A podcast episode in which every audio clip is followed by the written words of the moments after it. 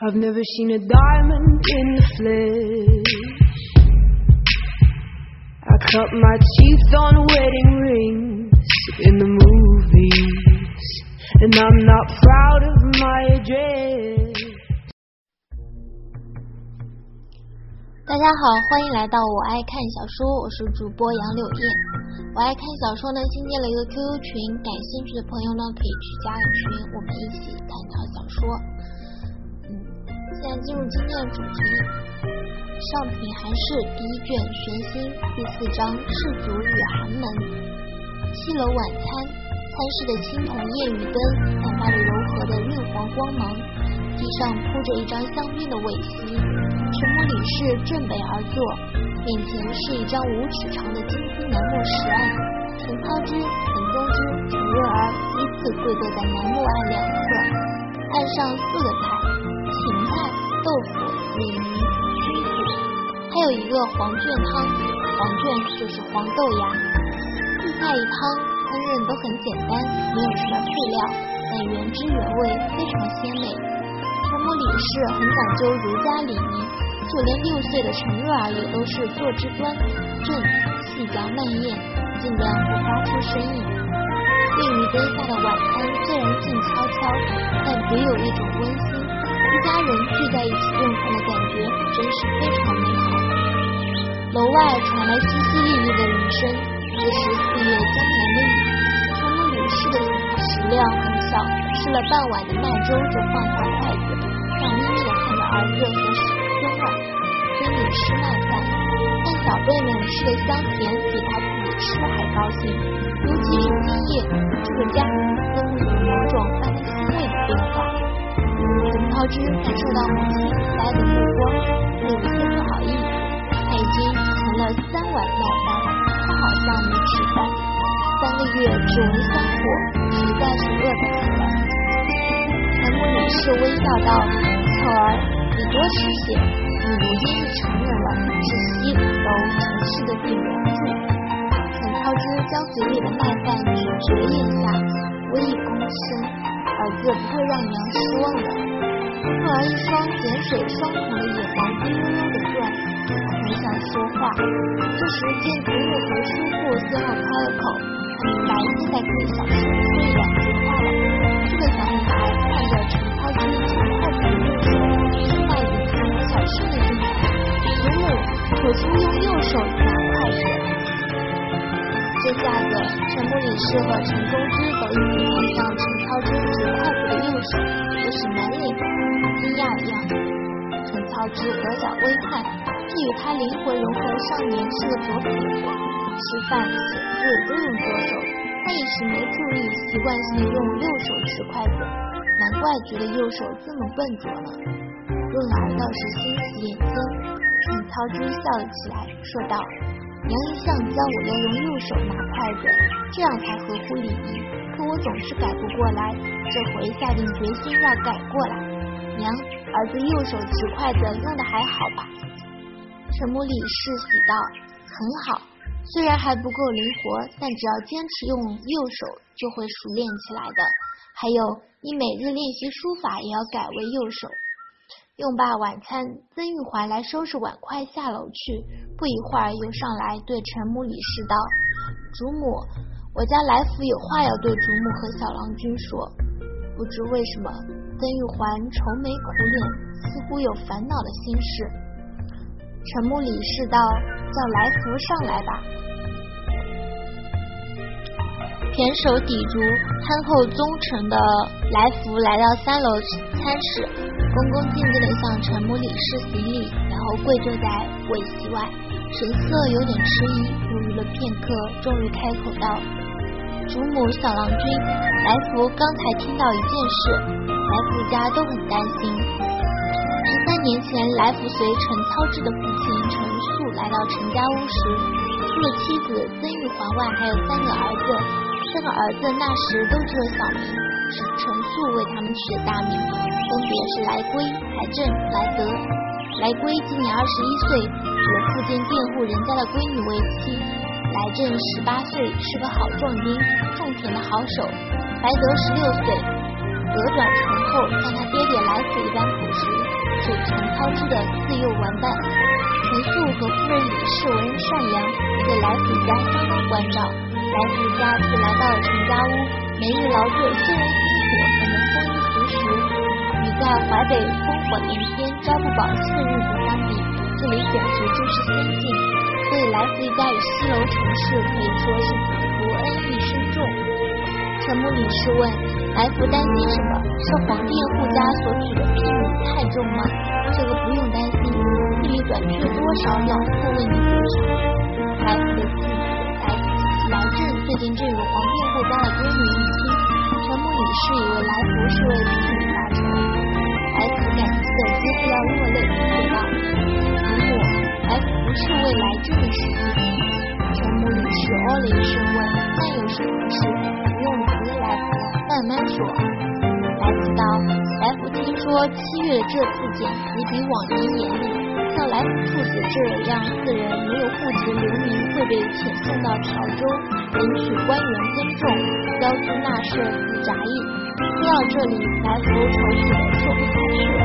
到了潮州，虽虽说会跟上父子，会领到官品，算是自由的平民，但官府差役的层层剥你，往往不以为大族耕种的佃户，佃户有大族做做靠山。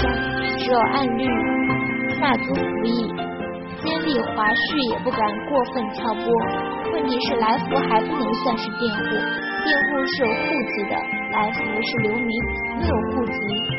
当初陈素是八品郡臣的身份收容来福家作为陈氏的印户，印户是主人的私产，同样不用向官府纳税和服役。八品官员有权拥有一户户印，但因为钱塘陈氏不是士族，所以一旦官员解职或者死亡，其印户就要归还官府，重新入籍。现在陈述去死去世已经五年，陈庆之去世也快三年了，钱塘陈氏再没有人能庇护得了来福一家。陈母李氏默然不语，心里很难过。但这种事他也无能为力，只好安慰来福道：“不要太担心，前两年不也剪辑吗？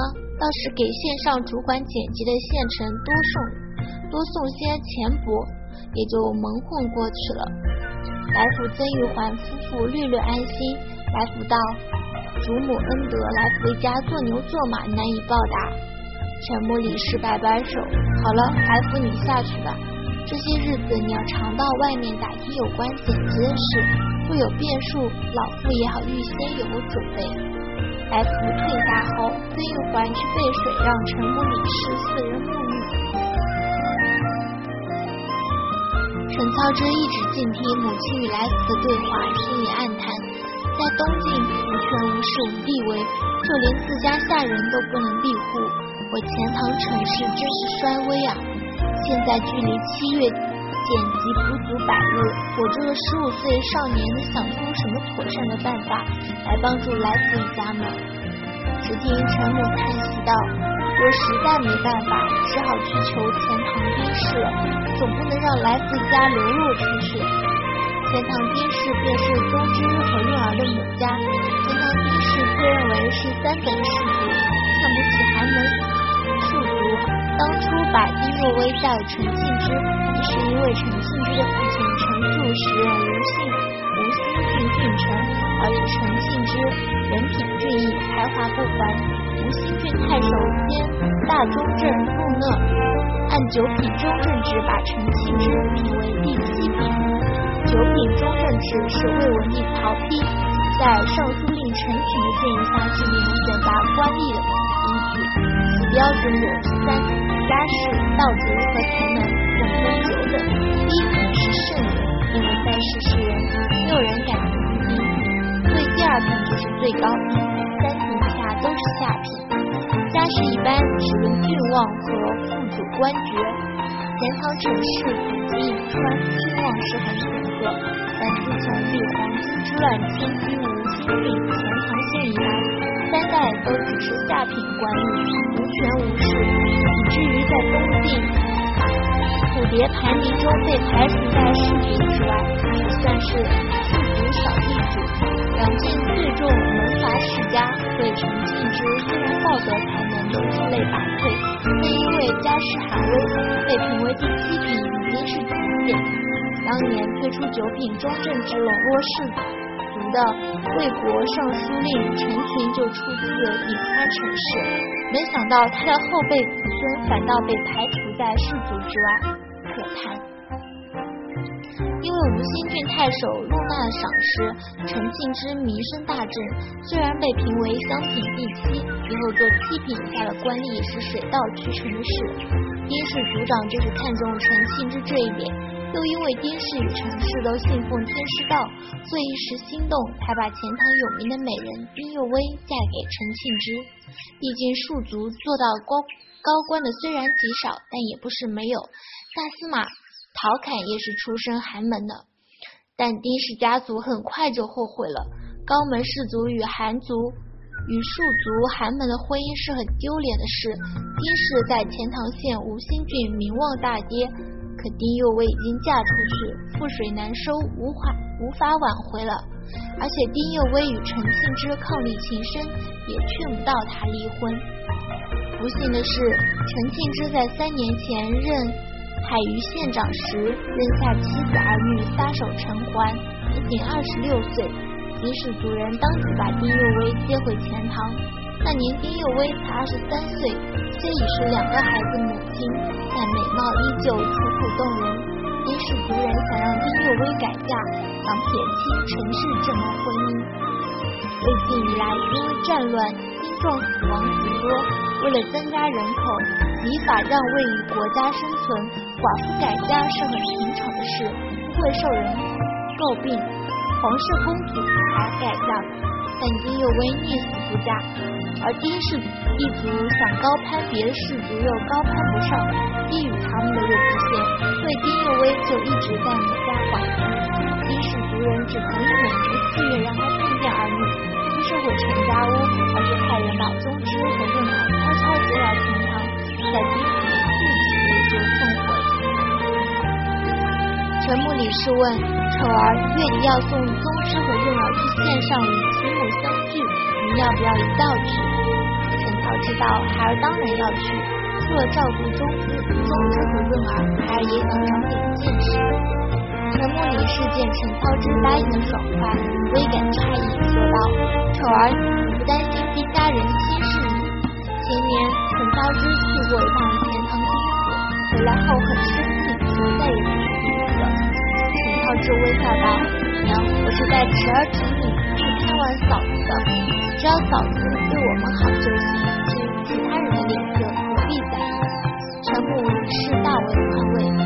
我家丑儿真是长大了，多次与兄长，又轻叹一声：“哎，你那嫂子的确是好嫂子啊，可惜性知命薄。”陈涛知道嫂子既不愿改嫁，我这次去就想办法把嫂子嫂子接回来，立刻照顾宗师来，以娘为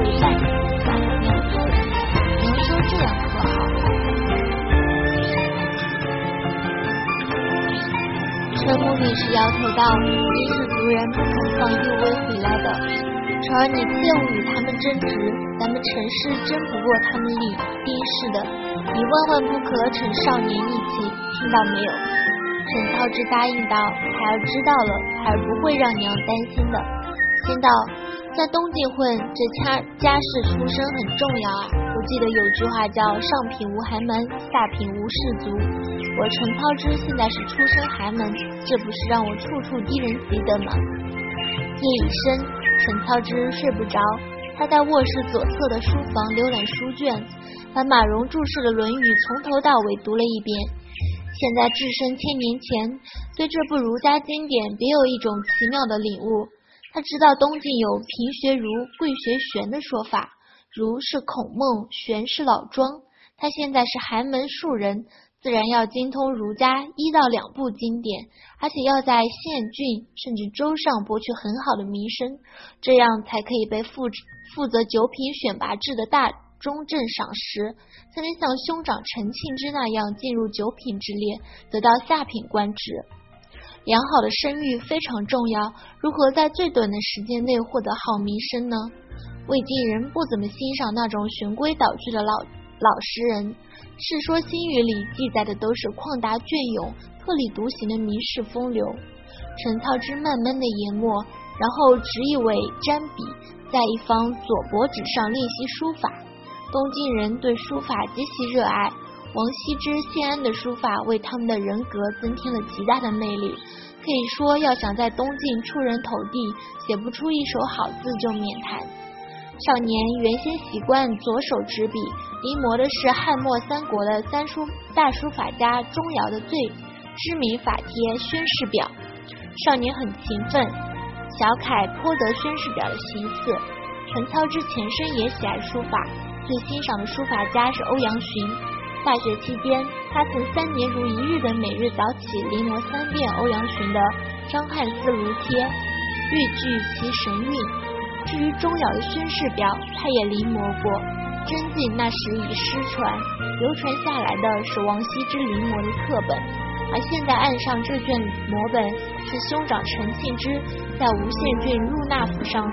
珍藏的陆机临摹的宣誓表基础上转摹的，这就好比道听途说，难免失真。世传钟繇得到蔡邕的书法秘诀后，书法大进，而后传之于魏夫人，魏夫人传于王羲之，王羲之是东晋乃至后世千年名气最大的书法家，出身于琅琊王氏这样的顶级门阀，是超级大名士。因此，临摹钟繇的宣示表正可以数本正源，深入领悟王羲之书法的精髓。精髓。陈操之拿定主意，楷书就从钟繇的宣示表入手，行书借鉴欧阳询的《张翰思如帖》，王羲之的《兰亭集序》，还有他想练就左右手皆可执笔书写的绝技。要想在东晋出名，就一定要出奇出新。那么以后就左手练习楷体宣示表，右手练习行书《张翰思如帖》吧。这个雨夜，陈涛志在想：我有穿越者的前瞻优势，我能写清，我能写清新可写的散文。我的绘画绘画技法领先当代，围棋有业余强三级的强三段的实力。而且我走遍了大半个中国，可谓见多识广。最重要的是，我现在才十五岁，可以进行针对性的学习，玄学、儒学、书法、音乐，我都可以学，不信学不精。当然，我不能好守穷经，一直学下去，时不我待，出名要趁早啊。